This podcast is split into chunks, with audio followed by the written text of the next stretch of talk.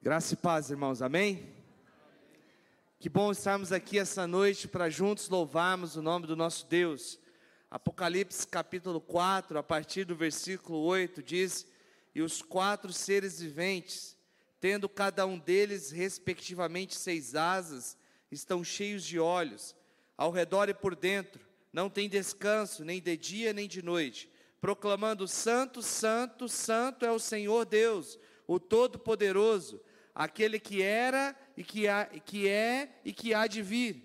Quando esses seres viventes derem glória, honra e ações de graça aos que se encontram sentados no trono e ao que vive pelos séculos dos séculos, os 24 anciãos prostaram-se diante daquele que se encontra sentado no trono, adorarão o que vive pelos séculos dos séculos e depositarão as suas coroas diante do trono, proclamando: Tu és digno, Senhor e Deus nosso, de receber a glória, a honra, o poder, porque todas as coisas tu criaste.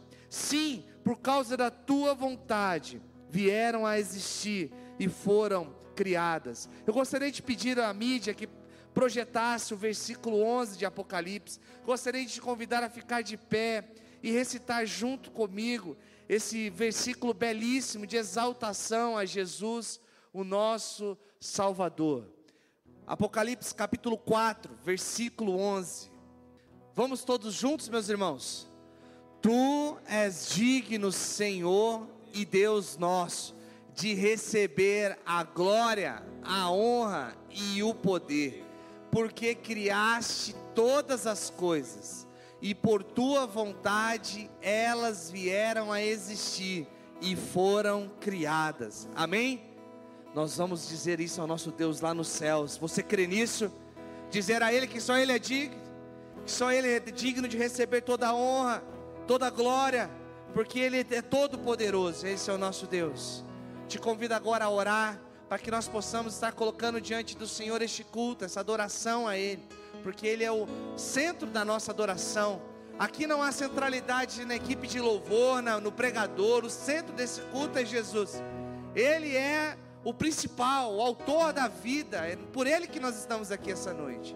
Santo, Santo, excelso Deus, Jesus Cristo, o nosso Salvador. Tu és digno, ó Deus, de receber toda a honra, toda a glória e todo o louvor, ó Pai. Ó Deus, essa igreja está aqui reunida, ó Deus, para dizer que Santo, Santo é o Senhor, ó Deus, que todo poderoso és tu, ó Pai. Ó Deus, que tu estás sentado no trono ó Deus, governando sobre todas as nações, ó Deus, ó Deus, e nós somos aqui o teu povo reunido em teu nome, ó Deus, que o teu nome seja exaltado nos nossos corações, que as preocupações do mundo, ó Deus, não venham, ó Deus, afetar, ó Deus, a nossa adoração essa noite, ó Deus. Ó Deus, nós queremos te adorar com o nosso ser, com a nossa mente, com o nosso coração, ó Deus. Ó Deus, nós queremos te adorar, ó Deus, com todo o nosso louvor, ó Deus. Ó Deus, com todo o nosso coração. Ó Deus, em nome de Jesus, ó Deus, abençoe este culto, ó Deus. Que o teu Santo Espírito tenha liberdade neste lugar, ó Pai. Convence, ó Deus, o homem do pecado, da justiça e do juízo. Ó Deus, quebranta os nossos corações e fala conosco. Essa é a nossa expectativa, é a expectativa do povo de Deus. Ó Deus, essa é a minha oração em nome de Jesus Cristo. Amém. Glória a Deus. Que bom que estamos aqui hoje na casa do Senhor. Temos visitantes aqui, né? Meu amigo Vinícius e Bela está aqui, meus amigos de trabalho. Obrigado pelo você estar aqui, me alegra muito o coração. Sejam bem-vindos à minha igreja, à nossa igreja, que seja a igreja de vocês também. Temos algum mais algum visitante nessa ala aqui? Dá um tchauzinho para a gente reconhecer. Aqui, Deus abençoe a sua vida. Ali atrás também, Deus abençoe. Aqui temos uma família. Os irmãos que estão próximos, os nossos irmãos visitantes, cumprimentem, é, dando aí as boas-vindas a eles. Aqui nessa sala aqui temos algum visitante que nos visita, dá um tchauzinho, olha lá, temos ali uma família ali atrás, né, são os pais do irmão Ricardo? Cristiana, pais da irmã Cristiana, Deus abençoe a vinda de vocês, sintam-se bem em nosso meio, né, estão aí de visita, que Deus esteja abençoando a estadia de vocês aqui em Brasília. Mais algum visitante nessa ala? Nessa ala tem algum visitante? Dá um tchauzinho para a gente identificar. Glória a Deus, né? Por vocês que estão nos visitando. Abra aí a sua Bíblia no capítulo, no livro de Lucas, capítulo 14. Pastor Lúcio está de férias, né? Foi comemorar ali 25 anos de casado com a irmã Aline. Estão retornando aí hoje para Brasília. Não sei se já chegaram, mas hoje eles estavam caminho de, caminho de volta para Brasília.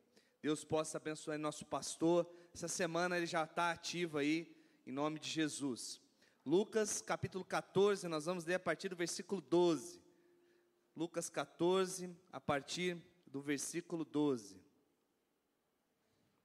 Diz o seguinte: Disse também ao que havia convidado: Quando deres um jantar ou uma ceia, não convides os teus amigos, nem teus irmãos, nem teus parentes, nem vizinhos ricos, para não suceder que eles, por sua vez, te convidem e sejas recompensado.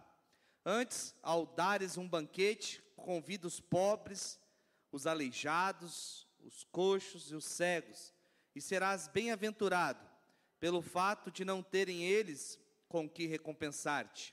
A tua recompensa, porém, tu a receberás na ressurreição dos justos. Ora, ouvindo tais palavras, um dos que estavam com ele à mesa disse-lhes: Bem-aventurado aquele que comer pão no reino de Deus.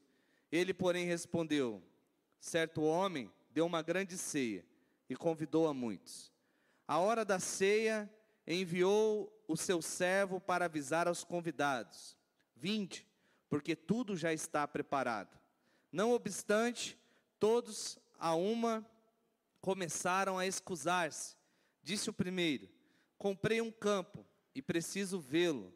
Rogo-te que me tenhas por escusado. Outro disse: Comprei cinco juntas de bois e vou experimentá-las. Rogo-te que me tenhas por escusado. E outro disse: Casei-me, e por isso não posso ir. Voltando o servo, contudo, contou ao seu senhor. Então, irado, o dono da casa disse a seu servo: Sai depressa para as ruas e becos da cidade, e traze para aqui os pobres, os aleijados, os cegos e os coxos. Depois lhes disse o servo: Senhor, feito está como mandaste, e ainda há lugar.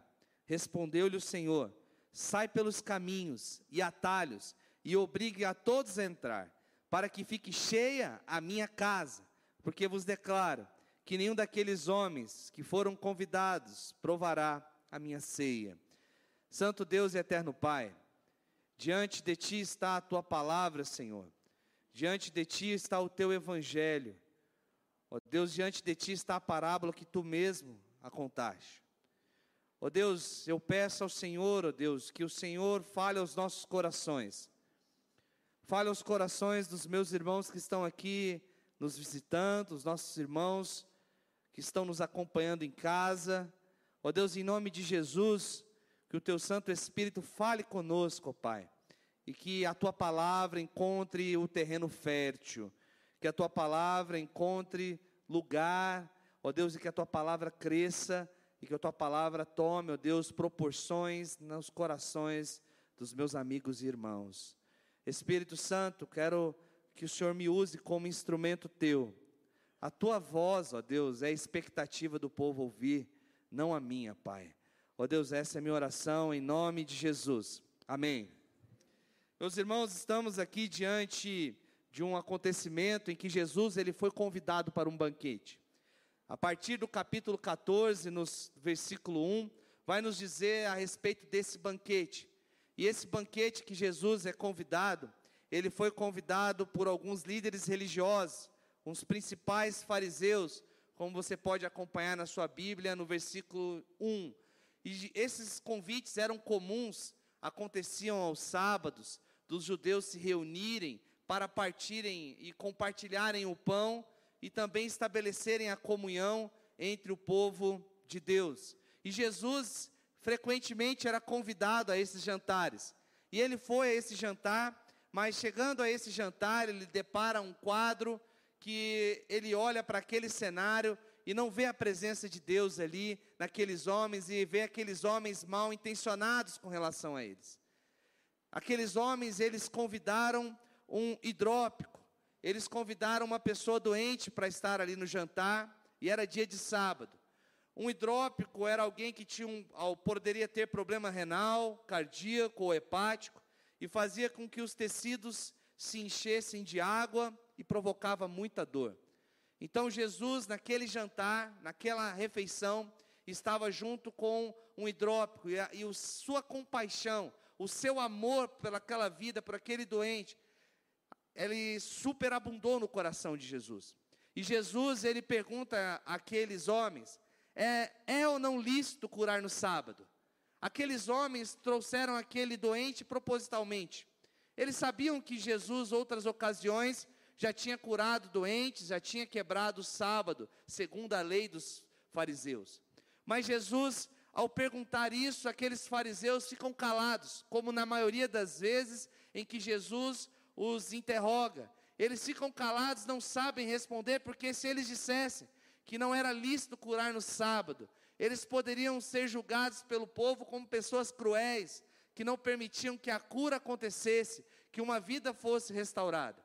E se eles dissessem que era lícito curar no sábado, eles poderiam ser acusados por outros líderes religiosos de quebrar o sábado. Então eles se calam. E Jesus, ele cura aquele hidrópico e aquele hidrópico sai daquele jantar com a sua saúde restaurada, com a presença de Deus na vida dele.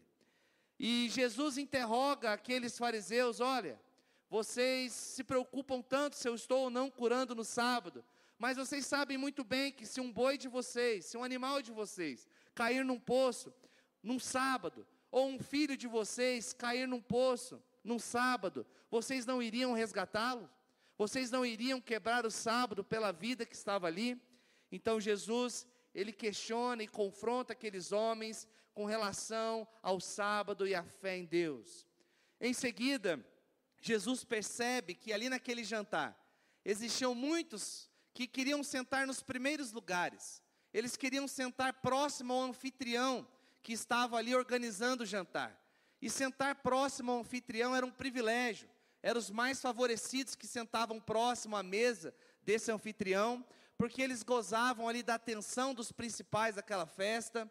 E também uma das intenções dos judeus em oferecer banquetes e irem a banquetes era a retribuição era que ele estivesse naquele banquete, sentasse entre os principais, e no seu banquete os seus convidados fossem até ele, ou que ele fosse convidado para mais banquetes, para estar em comunhão com outros. Mas Jesus olha para eles e fala assim: olha, vocês estão buscando para vocês a exaltação, vocês estão buscando para vocês é, o prestígio, mas vocês devem ser aqueles que buscam os últimos lugares vocês não devem chegar numa festa e procura, procurar o primeiro lugar, porque se você procurar o primeiro lugar, o dono da festa pode chegar até você e dizer a você educadamente: olha, esse primeiro lugar não é para você, está reservado para outra pessoa, e você ser envergonhado e ter que se colocar no último lugar desse banquete. Jesus dá àqueles homens uma lição de humildade, não uma falsa humildade, em que você vai sentar no último lugar para fingir que você é humilde, mas uma humildade sincera, uma humildade de coração, em que no seu coração não está o desejo de ser prestigiado, de ser exaltado. Jesus, naquele banquete, ensina aqueles homens uma lição de humildade. E da onde começamos ler no versículo 12, Jesus ele vai dizer algo muito interessante um, porque um convite para um banquete. Um convite para um banquete deve ter verdadeira compaixão.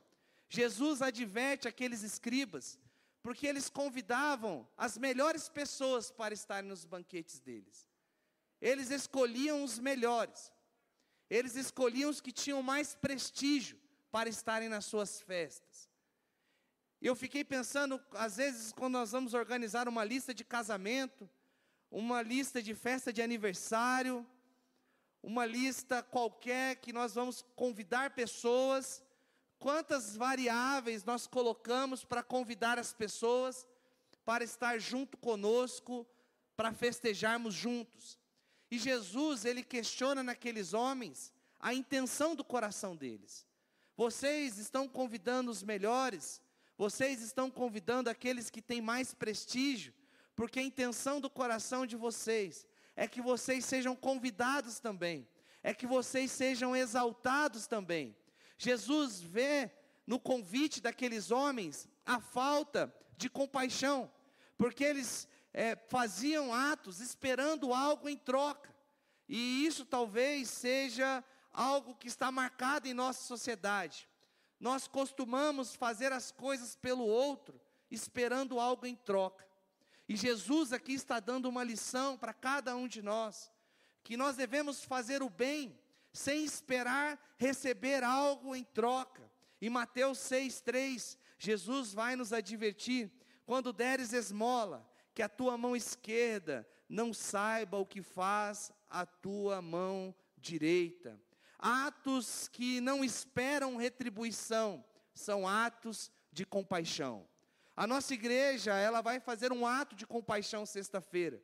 Nós vamos para o setor comercial sul e aquelas vidas que estão lá em situação de rua, não tem nada para nos oferecer, não tem nada para nos retribuir.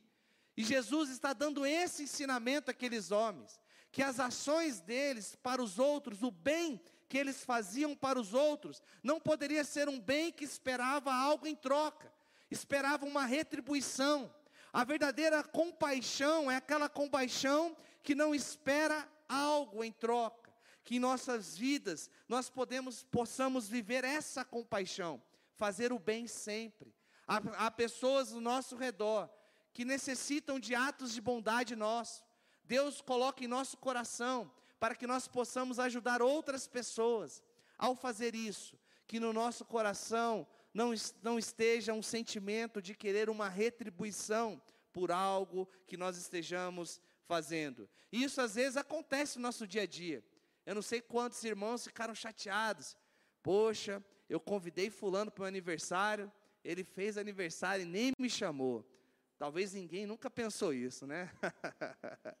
né? Poxa, chamei ele, tive maior consideração pela pessoa, né, fiz mais esforço para ele estar na minha festinha, e quando ele fez a dele, ele não me convidou. Jesus ele está nos advertindo a isso, adverte aqueles homens a isso. E o mais interessante é que Jesus fala assim: olha, antes de dares um banquete, convida os pobres, os aleijados, os coxos e os cegos. Jesus está dizendo àqueles líderes fariseus: vocês devem convidar aqueles que não têm nada a oferecer a vocês. Por que vocês não convidam aqueles que estão nas ruas, aqueles que estão à margem, para compartilhar o sabá junto com vocês, para cultuarem a Deus junto com vocês no partir do pão? Jesus estava vendo o coração deles, que era um coração endurecido e sem a compaixão com o próximo. Nós vamos para Tocantins de 24 a 26 de junho, levar esses kits de higiene, compaixão. Nós vamos e não vamos esperar nada em troca. Nós vamos enviar uniformes para Bafatá.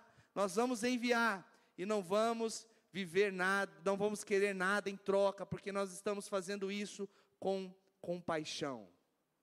E o texto vai nos dizer que a verdadeira recompensa que devemos esperar é a recompensa nos céus, porque o versículo 14 vai dizer: E será bem-aventurado pelo fato de não terem eles com que recompensar-te. A tua recompensa, porém, tua receberás na ressurreição dos justos. Foi isso que nós vimos aqui na peça do teatro. A ressurreição dos justos. Nós, aqueles que creem em Jesus de todo o seu coração, confessam Jesus como seu único e suficiente Salvador, compareceremos ante o tribunal de Cristo. Todos nós vamos comparecer ao tribunal de Cristo. E lá não seremos julgados pelos nossos pecados, porque os nossos pecados foram justificados por Deus, mas as nossas obras serão provadas pelo fogo. As nossas obras serão provadas e ali receberemos o nosso galardão que iremos gozar eternamente nos céus com o nosso Deus. O que Jesus propõe aqui é que nós possamos, que nós possamos investir no local certo. Jesus fala: olha, precisamos investir os nossos recursos, a nossa força, a nossa compaixão, os nossos esforços em local, no local onde a traça e a ferrugem não consomem. Quando fazemos atos de compaixão sem esperar nada em troca, Deus está vendo o que nós estamos fazendo. Deus está observando as nossas obras, e a nossa retribuição, a nossa recompensa será nos céus. O que acontece é que a igreja terrena hoje, muitas vezes, ela está preocupada com a recompensa aqui na terra. Querem ofertar para receber em troca aqui na terra. Querem ajudar para receber em troca aqui na terra usam Deus como se fosse um Papai Noel, em que você faz um pedido e ele vai realizar o seu desejo aqui na terra. Jesus está dizendo àqueles homens: façam sem esperar nada em troca, porque a recompensa de vocês será o céu. A igreja de hoje, ela precisa olhar para o céu, olhar para Jesus, o autor e consumador da nossa fé saber que a nossa recompensa virá lá nos céus, onde nós vamos estar eternamente com o nosso Deus, num local onde não haverá mais choro, não haverá mais dor, não haverá mais morte, ali estaremos felizes na presença de Deus, e esse deve ser o pulsar da igreja de hoje, os céus.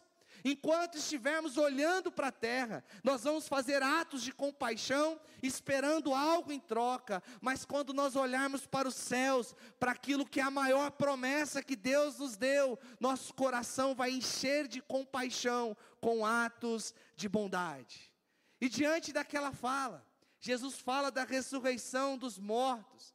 Quando Jesus fala da ressurreição, logo um fariseu se animou porque os fariseus eram aqueles que acreditavam na ressurreição dos mortos, ao contrário dos saduceus, que não acreditavam na ressurreição dos mortos. E ele logo se anima e no versículo 15, ele vai dizer o seguinte: Ora, ouvindo tais palavras, um dos que estavam com ele à mesa disse: Bem-aventurado aquele que comer o pão no reino de Deus. Ele estava deslumbrando o banquete que era prometido a todos nós o banquete que iremos cear juntos, lá nos céus, na, nas bodas do Cordeiro, quando Jesus buscar a sua igreja. E Jesus, a partir daí, ele estabelece algo muito importante, uma parábola muito profunda, que é a parábola da grande ceia ou a parábola do grande banquete. Jesus vai dizer a ele que um senhor preparou um grande banquete ele preparou um banquete importante e ele saiu a convidar algumas pessoas na cidade. E ele convida essas pessoas. E essas pessoas dão ok, falam assim: olha, pode contar comigo, estamos juntos. Lá na festa eu vou estar tá lá. E naquele período da Palestina, os convites não eram que nem hoje, que vinha assim, data, horário, né, vinha só a data. Fala assim: olha, o banquete é tal dia. E aqueles homens, diante daquela data, se comprometiam a estar naquele banquete. E o, quando o banquete estivesse pronto, o dono daquele banquete, ele pedia a um servo que saísse para chamar os convidados. E quando aquele servo saísse a convidar, chamar os convidados, eles já eram para estar prontos, porque eles sabiam da data do banquete. E esse banquete que estava sendo preparado é a vida eterna. O que Deus tem de mais importante e de mais precioso para oferecer para a minha vida e para a sua vida é a vida eterna. Jesus Cristo, ele venceu a morte, o nosso maior grilhão, a morte. Ele ressuscita ao terceiro dia. E ele nos justifica diante do Pai. A eternidade é o grande banquete da igreja. A vida eterna é nossa grande recompensa, é o nosso alvo, é quando nós estaremos gozando da nossa recompensa. E esse é o banquete que Deus tem para oferecer ao seu povo hoje. Ele diz: Olha, eu estou convidando vocês a esse banquete, é um convite. Você pode recusar esse convite, você pode recusar estar nesse grande banquete, mas é um convite. Todos que estão no grande banquete são voluntários. Ninguém estava ali por obrigação. Ninguém estaria ali por alguém forçou ele estar ali naquele banquete. Nós somos voluntários a gozarmos desse grande banquete. E é um grande banquete, como diz o texto, um banquete importante. Só que esse senhor da festa, de certa maneira, recebe uma notícia controversa. O seu servo volta e ele diz algumas notícias preocupantes. Ele fala: Senhor, o primeiro convidado, eu cheguei lá, e ele disse para mim que tinha comprado um campo e que tinha que fazer um reconhecimento desse campo. Uma desculpa esfarrapada. Naquele período, na Palestina, para se comprar um campo, você observava e olhava várias vezes antes de fechar um negócio. Geralmente os banquetes eram à noite. E aquele homem, se estava se comprometendo a ir ver um campo, ele gozaria de pouco tempo do sol para visualizar o que ele estava de fato comprando. Aquela desculpa, ela não era uma desculpa que justificasse a sua ausência no banquete, porque ele disse sim, ele se comprometeu a estar naquele banquete. Então vem o, o servo e diz a notícia do segundo convidado. O segundo convidado dá a desculpa que não poderia ir a esse banquete, porque ele tinha comprado uma junta de bois. E ele estava indo testar essa junta de bois. Ele estava indo ali verificar se os bois eram adequados ou não. Era como se ele tivesse dizendo que ele comprou um carro e não tinha feito o test drive. Ele comprou sem testar o carro. E agora que ele comprou, ele estava indo lá testar se estava tudo certo. Também uma desculpa que não tinha nenhuma validade, não justificaria esse homem ter faltado ao grande banquete, que ele se comprometeu aí por conta da compra dessa junta de bois. E um terceiro homem Pode parecer até justificável. Poxa, o homem vai se casar, uma data importante. Mas não se justifica, porque um casamento naquela época não era marcado assim, vamos casar amanhã. Um casamento, ele era programado, existia todo um ritual, durava sete dias o casamento. É, o noivo que se casava, a lei só permitia que ele tivesse uma dispensa militar, mas uma dispensa social não era dada aos noivos ele estava dando uma desculpa que não caberia, porque se ele soubesse que ele iria casar, ou estava ali no, no processo do casamento, ele deveria ter negado esse convite, e ele não comparece à festa. Isso é uma reflexão para cada um de nós. Deus nos chama, mas quantos de nós damos muitas desculpas para Deus? Quantas desculpas às vezes nós damos para Deus? Ah, eu tenho que cuidar do meu gato, eu tenho que comprar um terreno, eu tenho que primeiro conquistar, eu tenho que primeiro chegar ao topo, primeiro eu tenho que estar em tal local, primeiro eu tenho que casar, primeiro eu tenho que fazer isso e nós recusamos e deixamos de ir ao convite que Deus nos dá. Será que você não tem feito algumas dessas desculpas? Será que você não tem colocado a sua vida financeira diante do chamado de Deus? Sexta-feira, nós vamos lá no setor comercial sul. Qual será a sua desculpa para estar no banquete? Qual será a sua desculpa para estar não estar no banquete? O que você vai alegar para o Senhor para não cumprir o convite de estar ali no banquete? Deus nos chama e essa é uma palavra tanto para aqueles que Deus já tem incomodado muito. Falou assim, olha, eu quero a sua vida. Eu quero a sua vida por inteiro. Deus já tem falado ao seu coração, dizendo: Olha, eu quero você na minha casa, eu quero você de volta. E você tem dado desculpas e não tem se entregado totalmente a Deus. Ou a você, cristão, que está na casa do Senhor, mas você ainda continua dando desculpas para colocar os seus dons e talentos na presença de Deus para que eles sejam usados e potencializados pelo Senhor. Mas diante daquele cenário, nós vemos que esse Senhor da festa, ele é um Deus generoso. O nosso Deus, ele é generoso, porque diante da recusa daqueles homens de estarem no seu grande banquete, ele dá ordem aos seus servos, dizendo: vai, disse, ele vai dizer no versículo 21, sai depressa para as ruas e becos da cidade, e traze para aqui os pobres, os aleijados, os cegos e os coxos.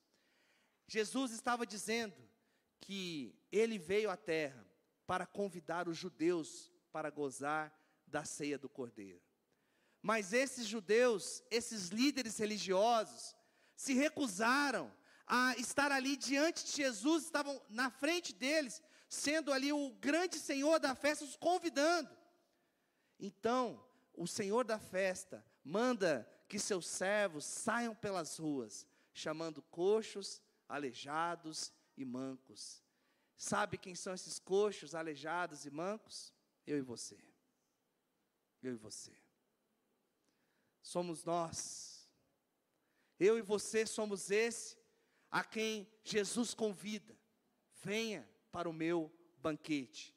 E diante desse chamado, esses homens, eles não teriam desculpas para estar nesse banquete. Nos mostra aqui a bondade desse Deus e a graça, porque graça é um presente não merecido. Hoje na sala de batismo estava com alguns adolescentes juniores falando a respeito de graça. E eu falei para eles assim: olha, imagina só, sua mãe te proibiu de descer do prédio. Se você desceu do prédio, sua mãe te pegou no flagrante, o que você mereceria? Aí a jovenzinha disse assim: merecia correção. Não foi, Letícia? merecia correção. Mas agora imagine se sua mãe falasse para você assim: Filha, eu não vou te corrigir. Ela agiu com misericórdia com você, porque você merecia correção, mas ela não deu o corretivo que você merecia. Aí eu falei assim: agora imagine o seguinte: sua mãe fala para você, eu não vou te corrigir, ainda te chama para tomar um sorvete. Isso é graça.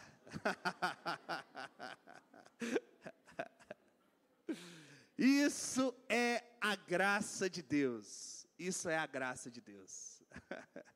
É a graça de Deus.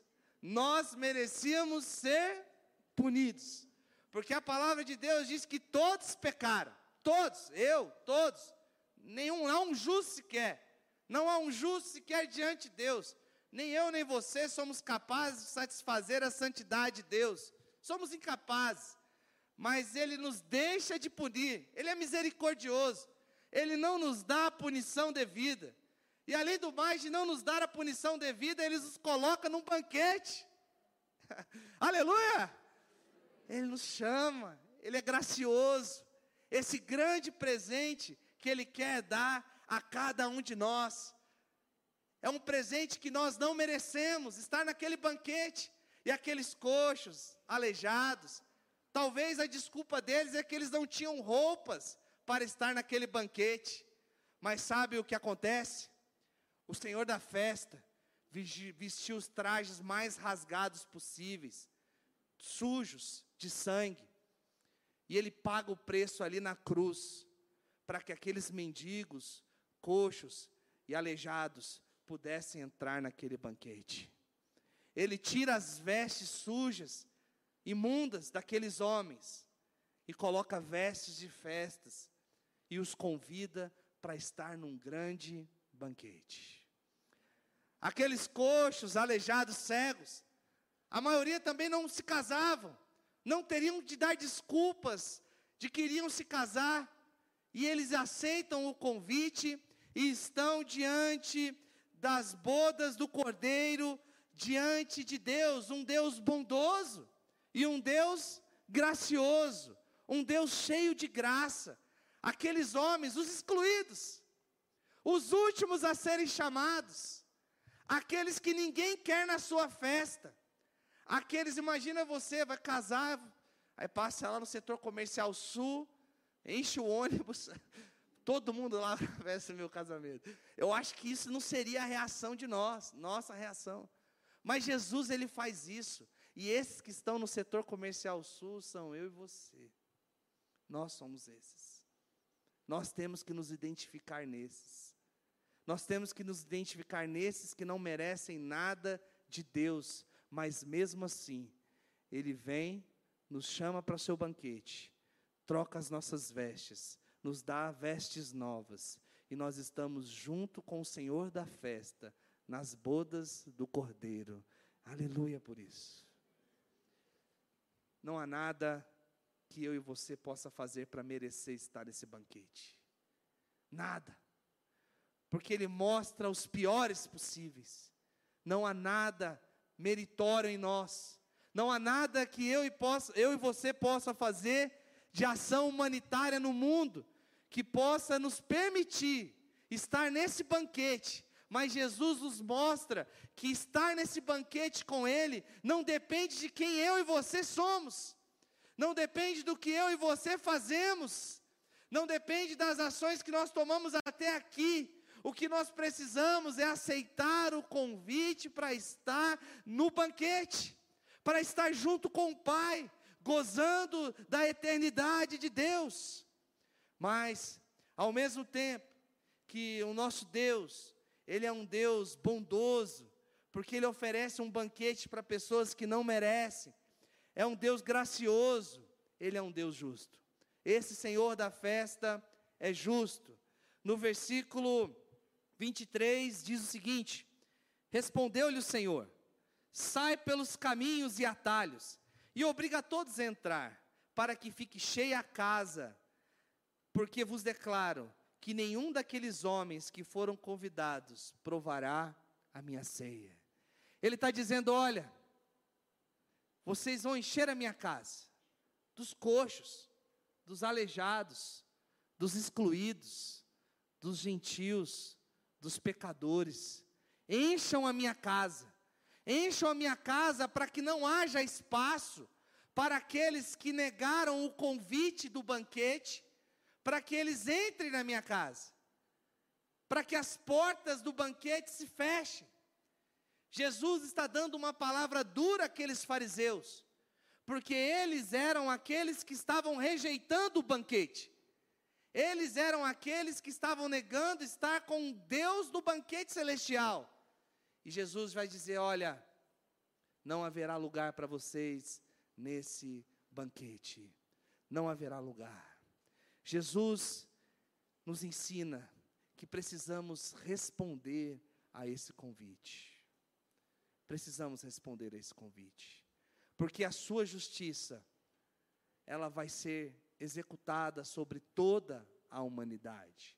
Como nós vimos aqui na peça, representada tão bela pelos nossos adolescentes.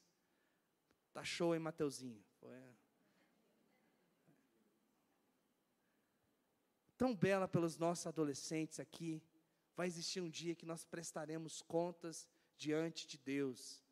E lá as nossas escolhas serão mostradas a nós, o que nós escolhemos. Escolhemos estar no banquete com Deus, escolhemos estar na presença de Deus, escolhemos desfrutar dessa presença grandiosa, de trocar as nossas vestes sujas e imundas por vestes de festas e celestiais. A mensagem de Deus é: vinde, porque tudo já está preparado. Tudo já está preparado. O preço já foi pago. Jesus pagou o preço da festa. Jesus já fez a obra principal. Ele se entregou ali naquela cruz em nosso lugar. Jesus sofreu a morte que era nossa. Ele morreu no meu e no seu lugar. Hoje, o erro é o mesmo, ele se repete. Quantas pessoas têm protelado o convite de Deus, têm colocado justificativas à frente do que Deus está te chamando.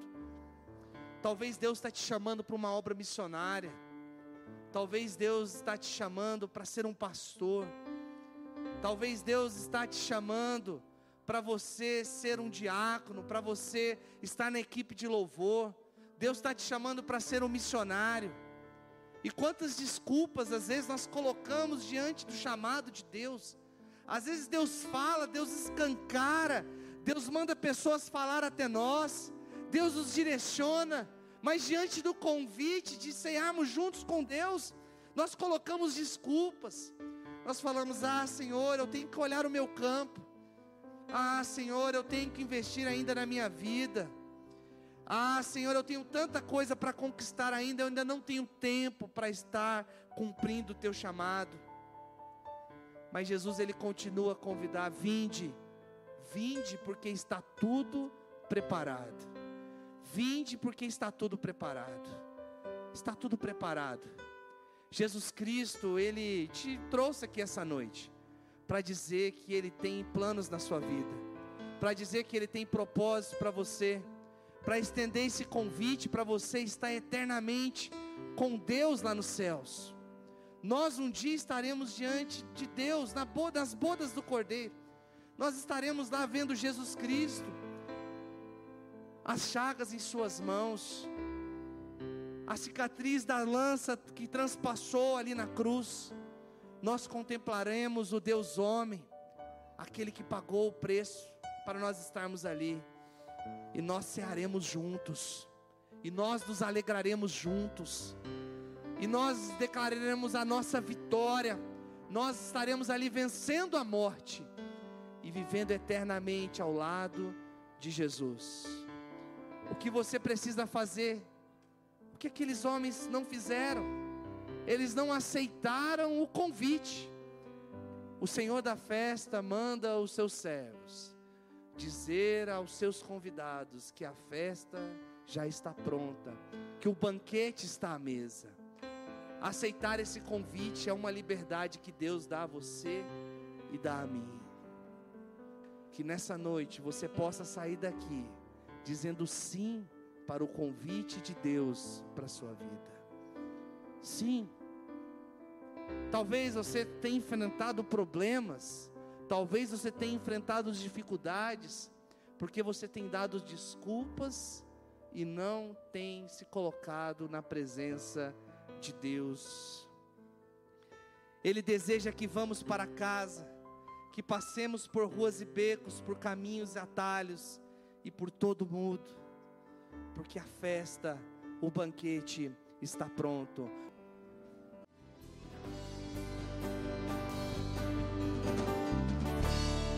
Amém, amém. Talvez você veio aqui essa noite e você entendeu que Deus está te convidando. Que o Senhor da festa está fazendo um convite para você. A igreja nesse momento ela está em oração. Porque nesse momento nós cremos que há uma batalha espiritual. O primeiro interessado em você não aceitar esse convite é o inimigo das nossas almas. O primeiro interessado a você rejeitar esse convite é o diabo. Ele quer que você fique de fora do banquete. Ele quer que você não esteja lá. Santo Deus e eterno Pai, diante do Senhor, ó Deus, nós estamos aqui, ó Deus, clamando pela ação do Teu Santo Espírito, ó Pai. Ó Deus, este é um momento de guerra, Deus. Esse é o momento, ó Deus, em que o Teu Santo Espírito, ó Deus, está convencendo. Ó Deus, e nós clamamos em nome de Jesus que as setas inflamadas do inimigo caiam por terra agora, em nome de Jesus, ó Pai. Que todo engano, ó Deus, toda falsidade, ó Deus, caiam por terra, Pai. Ó Deus, que em nome de Jesus, ó Deus, haja clareza de mente e de coração, ó Deus, para os meus irmãos atenderem o convite das bodas do Cordeiro, ó Pai. Ó Deus, essa é a minha oração em nome de Jesus. Amém. A igreja vai continuar orando. Ninguém está olhando para você agora.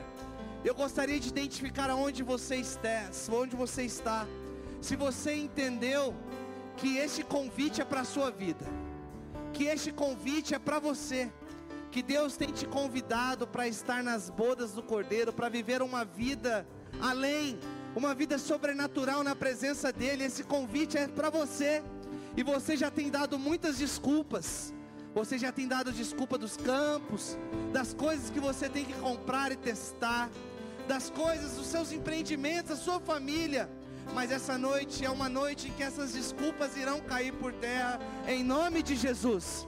Será uma noite de decisão, e a palavra de Deus vai nos dizer que aquele que me confessa diante dos homens, eu o confessarei diante do meu Pai. Há algo espiritual muito grande nisso agora.